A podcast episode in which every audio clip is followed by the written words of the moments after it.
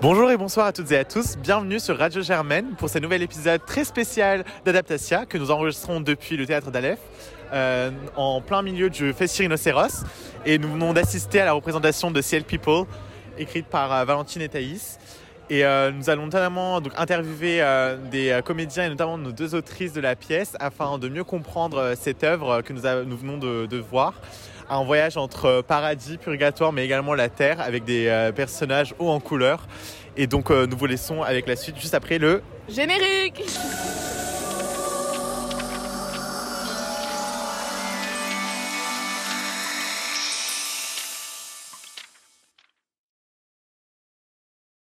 Parfois il y a des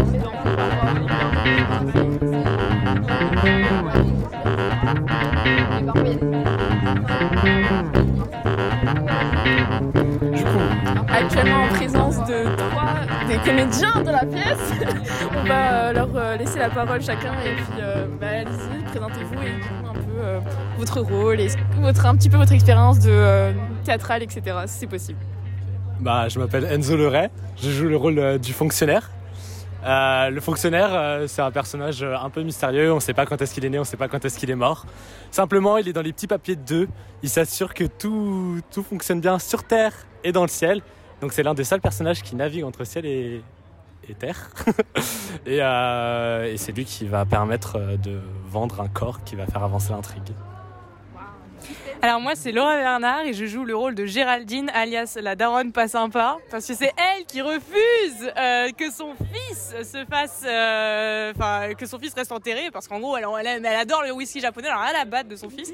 Donc en fait elle va expulser son corps et puis pour cerner un peu le, le, paysage. Le personnage plutôt c'est un peu euh, un personnage qui, qui s'aime beaucoup qui se prend pour une grande dame mais qui en fait est au fond du trou parce qu'elle passe son temps à boire et à fumer. Bon bref c'est un personnage qui est extrêmement drôle à, à jouer. Et là donc nous avions deux mortels. Et regardez.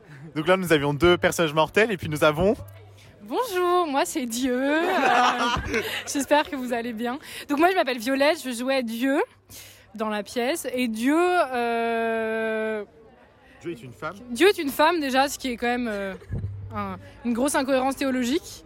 Et euh, qu'est-ce que je fais dans la pièce? Ben je suis là.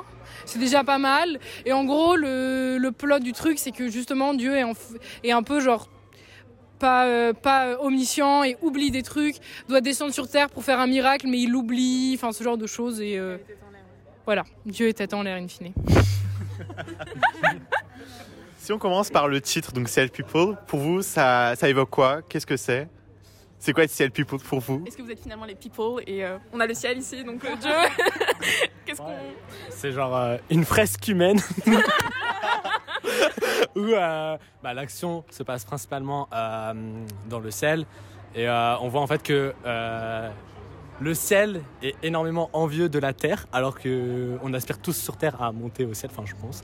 Euh, et people parce que bah oui c'est plein de personnages très très différents avec euh, leurs qualités, leurs défauts et c'est surtout euh, humain, enfin dans le sens où c'est extrêmement drôle.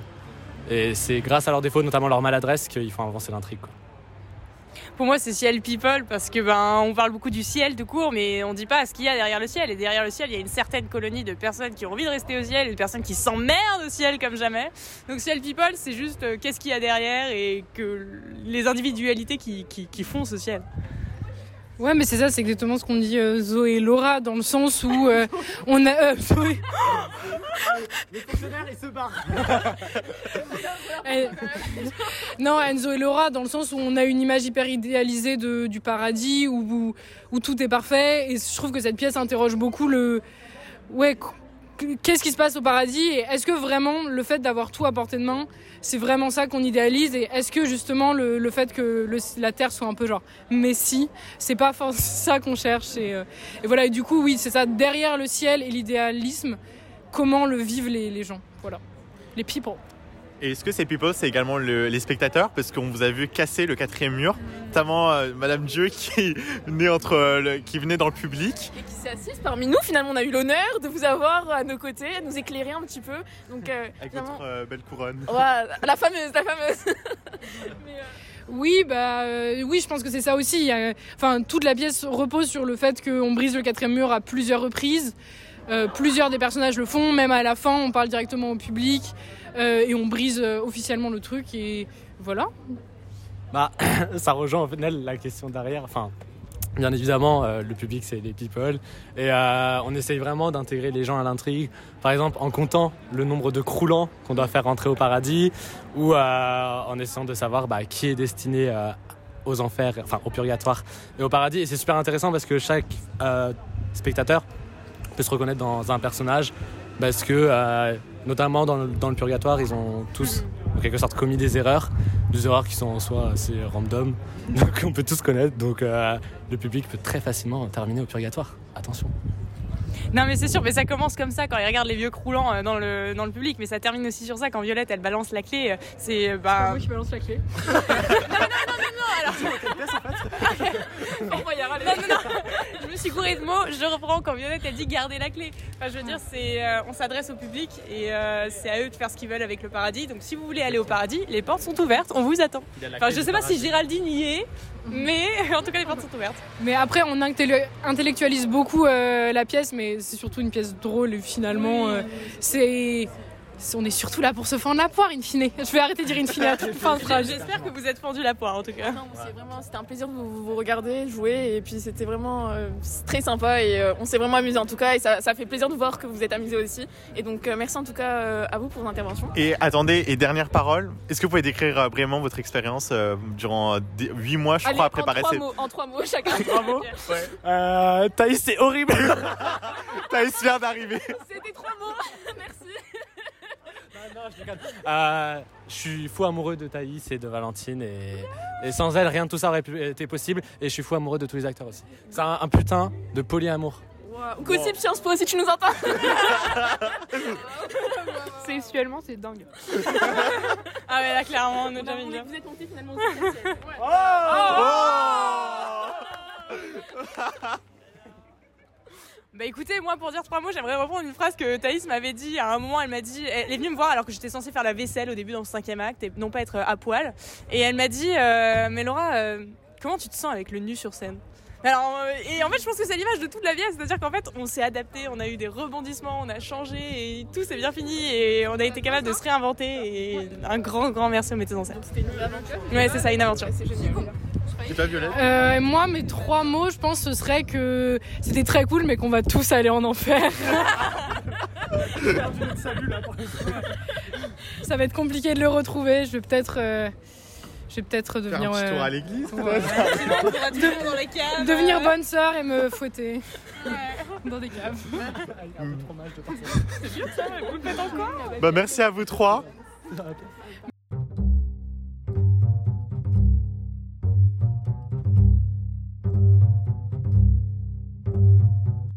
Alors actuellement nous sommes avec euh, l'écrivaine finalement l'auteur de cette pièce donc Valentine Durand qui va se présenter et, euh, et, donc après on a aussi euh, Nous avons les deux mamans de cette les mamans pièce. de la pièce finalement les déesses un petit peu de, de la pièce on va dire des, des People donc euh, on a aussi euh, Thaïs qui, euh, qui va également se présenter qui a, qui a contribué également à la mise en scène de cette pièce donc on vous laisse tout de suite intervenir. Euh, bonjour, euh, bah, moi je, moi, je m'appelle Valentine et donc c'est moi qui ai effectivement euh, pondu ce- cette, euh, cette pièce. Euh, voilà, et puis après j'ai commis en scène euh, mon œuvre dans le cadre du festival Festiféros euh, organisé par Rhinocéros Sciences Po. Et d'ailleurs que je remercie beaucoup beaucoup de m'avoir donné l'opportunité de faire ça parce que c'est, c'est, c'est cool, c'est pas mes études, c'est pas... euh, Enfin voilà, j'avais jamais été formée avant, je l'avais jamais fait, ils m'ont vachement fait confiance et c'était très cool. Et puis nous avons Thaïs. Oui. Euh, moi, j'ai rejoint du coup Valentine sur le projet. Elle a écrit, donc euh, comme elle l'a expliqué, elle a écrit la, pièce et elle me l'a fait lire euh, avant de la, présenter. Et euh, j'ai donc participé en tant que en qualité de, metteur en scène et, et voilà. Et donc vous nous embarquez dans un voyage finalement entre ciel, paradis, purgatoire, terre. Et euh, comment cette idée vous, enfin, t'es venue à l'esprit notamment parce que tu as écrit la pièce. Et puis comment euh, vous avez voulu mettre en scène tout cela, enfin les transitions entre les différents milieux? Et est-ce que par exemple tu avais déjà une idée euh, de la mise en scène ou est-ce que ça s'est vraiment fait sur la pratique euh, Bien quand tu écrivais déjà la pièce, tu avais déjà une idée d'élaboration, etc. Euh, bah, du coup, première question, comment l'idée m'est venue? Bah, C'est un des sujets qui m'intéressent. Enfin, je pense que je suis pas la seule, euh, vu tout ce qui a été écrit dessus, mais enfin la mort, voilà, traiter ça de manière comique, je trouvais ça, drôle. Et pour la mise en scène, alors oui, j'avais une idée très précise même, j'avais fait des dessins et tout, mais ça n'a rien à voir avec l'idée que je m'en faisais et c'est mieux et c'est le théâtre, c'est ça sa vie. Enfin, on a aussi fait ça beaucoup en fonction de je dirais pas, pas de nos moyens parce qu'on a vu un peu aussi de nos moyens parfois, mais on a, on a fait ça euh, sur le tas euh, et, non, ça a plus rien à voir avec la vision que j'avais au début, mais enfin c'est cool parce que c'est un travail d'équipe et c'est ça que c'est ça qui est bien. Bah, c'est vrai que bah, du coup la mise en scène, euh, on l'a on l'a créé un peu. Bah, il y avait les idées de Valentine. Euh, on a aussi beaucoup créé à partir des comédiens et du rythme de la pièce en général. Euh, c'est vrai que en fait de temps en temps ça manquait de rythme et du coup on a on a ajouté voilà des idées de mise en scène pour balancer un peu tout ça. Et ce qu'on voulait faire en fait c'était casser le côté comique. burlesque avec une mise en scène très propre, très très esthétique. Et je sais qu'il y en a qui ont été surpris on a communiqué pas mal de photos et qui s'attendaient à un truc, euh, voilà, une mise en scène très, très, enfin, qui, qui, voilà, partageait cette, idée de, de, théâtre comique et burlesque. Et on a voulu un peu casser tout ça pour euh, surprendre le spectateur. Et puis aussi parce qu'on voulait s'amuser euh, esthétiquement. Et d'ailleurs, vous nous brisez le quatrième mur les spectateurs sont, enfin, on a le droit à Dieu dans le public. Et enfin, comment vous avez voulu euh, briser finalement cette norme théâtrale et euh, d'où est venue l'idée? En fait, c'est quoi un peu la symbolique, l'interprétation qu'on pourrait se faire aussi euh? Bah Pour ça, je pense que je vais laisser surtout parler Valentine qui a écrit. Je pense que c'est un truc un peu, euh, un peu basique aujourd'hui au théâtre de casser le quatrième mur, donc déjà pour faire comme tout le monde. et non, mais aussi parce que euh, moi je trouvais ça assez amusant que le. Enfin, je me suis dit comment représenter l'apocalypse et comment faire que tout se casse la gueule et voilà. Et bah tout simplement en arrêtant de jouer et en, et en disant bah la pièce est finie, cassez-vous et voilà. Je me suis dit que c'était drôle. Je sais pas si ça l'était, j'espère, mais. Et euh, je voulais également, enfin, vous, nous proposez une femme comme Dieu. C'était un choix, enfin moi j'ai beaucoup apprécié ce choix. Et est-ce que c'était volontaire de votre part ou bien c'est parce que vous avez finalement sélectionné Violette ou bien vous avez déjà l'idée de mettre une femme à la place de Dieu non, alors l'idée de la femme, enfin, c'est pas l'idée de Dieu est une femme. Euh, moi, enfin, c'est un truc qui me que je trouve euh, encore une fois. Le but est de faire rire, donc encore une fois, je trouvais ça drôle et voilà. Et après, euh, c'est vrai que bah, moi, j'avais pas nécessairement imaginé le personnage comme ça au début, mais du coup, Violette, là aussi, comme tous les autres comédiens, ils ont vachement modelé les personnages en fonction de, bah, de leur personnalité. Et c'est vrai que du coup, Dieu est devenu une femme et une femme euh, un peu. Euh, enfin voilà, au début, moi, j'imaginais aussi une espèce de déesse hyper. voilà, qui parlait presque pas dans la pièce. D'ailleurs, elle avait très peu de texte. Et en fait. Bah, Violette étant Violette, c'est pas, enfin, le personnage a dégénéré. je, trouve que ce qui est intéressant avec la pièce, c'est que on peut aussi euh, avoir des lectures en fait très variées de, cette mise en scène du paradis, du purgatoire. On peut voir ça euh, d'une manière, euh, enfin, on peut avoir une lecture très subversive, voilà, ou tout simplement une lecture beaucoup plus littérale, juste s'amuser, jouer avec voilà des notions qui voilà qui, parlent à tout le monde et qui sont intéressantes à, à, représenter, à jouer aussi. Et d'ailleurs, c'est très drôle parce que vous nous bernez un peu. Au début, je pensais que ça allait être une histoire d'amour entre Clovis et, euh, Jeanne. Mais finalement, en fait, non, c'est juste Jeanne qui veut découvrir un peu la vie sur Terre, la musique. Enfin, comment est venue l'idée de ça Et puis, euh, finalement, vous avez réussi votre coup, j'ai envie de dire. Parce que euh, bah parce que euh, faire une histoire d'amour, moi j'adore, euh, enfin je suis assez romantique et j'adore l'histoire d'amour, mais j'arrivais tout simplement pas à en écrire une que je trouve correcte et pas et pas niaise. Donc je me suis dit bah on va on va on va faire un petit virage dans une autre direction et voilà. Du coup c'est tout. Oui, je pense que dans la pièce, il y a beaucoup de fausses pistes. il faut arriver à. Alors, en tant que spectateur, c'est vrai que pour nous, c'est un peu plus compliqué parce que on a suivi bah, l'évolution de cette pièce, de l'écriture à la, représentation. Donc on a, un peu l'idée du film directeur, un, truc assez précis, mais je pense que pour le spectateur, ce qui est intéressant, c'est que voilà, c'est toutes ces, fausses pistes. Même il y a des petits euh, entre Dieu et a de temps en temps des petits moments de tension, mais en fait qui sont très vite euh, complètement euh, euh, annulés et déroutés. Et, voilà, on trouvait ça plutôt amusant. On a l'impression quand même que ces ambiguïtés elles sont beaucoup plus marquées dans le texte. Est-ce que vous avez justement fait un choix plus tranché dans la pièce et dans la représentation Et donc, par exemple, Jeanne, on a l'impression que directement elle n'est pas du tout attirée par Clovis et qu'elle va l'utiliser comme un de l'arpin finalement pour pouvoir redescendre sur Terre. Alors que bah, dans la pièce, il y a quand même certaines ambiguïtés qui percent et qu'on a l'impression qu'on va découvrir à la fin. Du coup, est-ce que vous avez quand même ce choix qui a été fait ou pas du tout?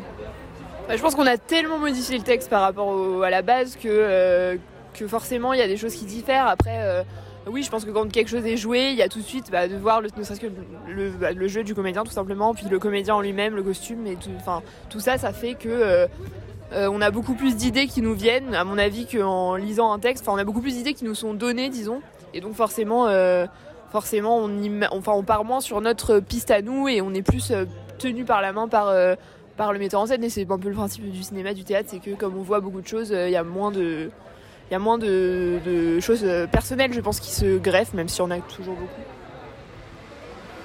Et euh, enfin, on, s'approche un peu vers la fin, mais euh, quelles ont été les choses marquantes durant ces plusieurs mois passés à préparer euh, cette représentation, cette œuvre Des petites anecdotes peut-être.